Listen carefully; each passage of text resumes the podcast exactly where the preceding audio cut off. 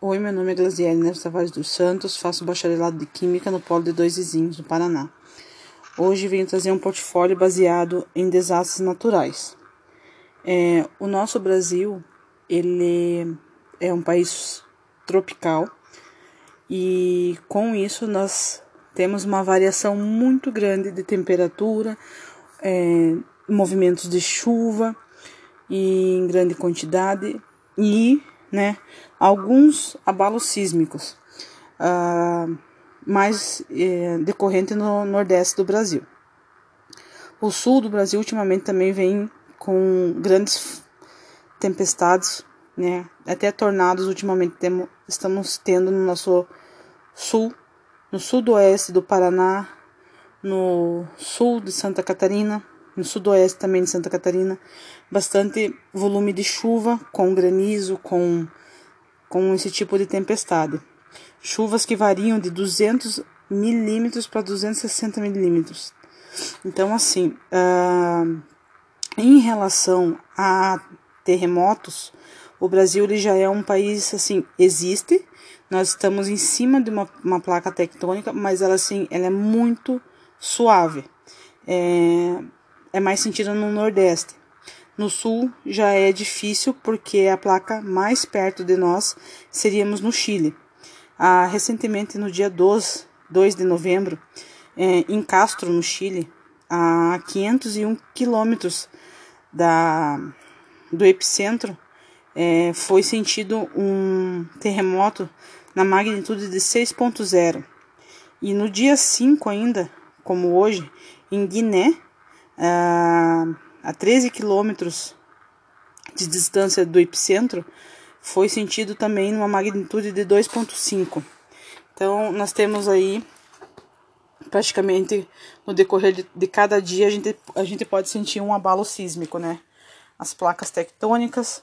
Uh, tivemos também recentemente grandes temporais no sul do país, com forte elevação de chuva, granizo, até tornados com ventos acima de 100 km por hora.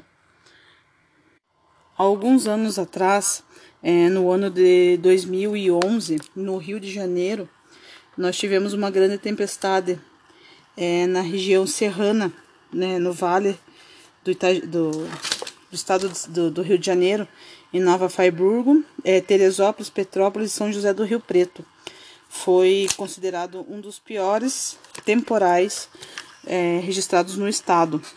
Depois, é, já teve alguns anos atrás, mas isso decorreu no ano de 1964. Também é, foi devastador, com muitas mortes.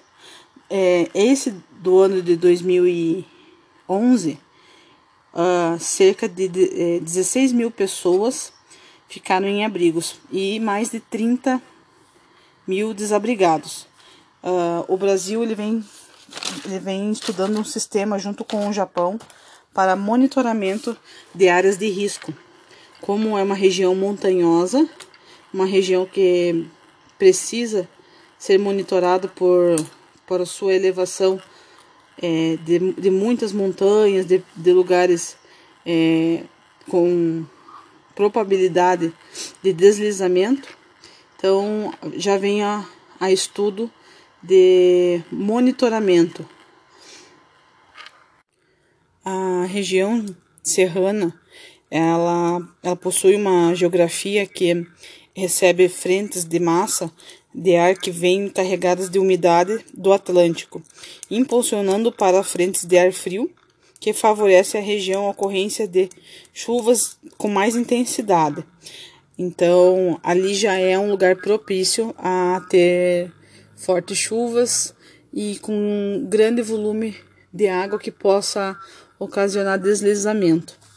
É, em relação aos terremotos, o que, é, o que a gente sente aqui no sul do país é bem pouco, quase não, não é sentido pelos moradores aqui da, da região sul.